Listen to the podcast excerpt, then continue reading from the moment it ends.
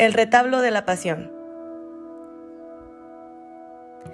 La devoción mariana y las celebraciones de la Semana Santa son parte esencial de la vida religiosa en el pueblo de la Purísima y constituyen los temas del retablo, que es una obra capital para entender la pintura religiosa de Hermenegildo Bustos.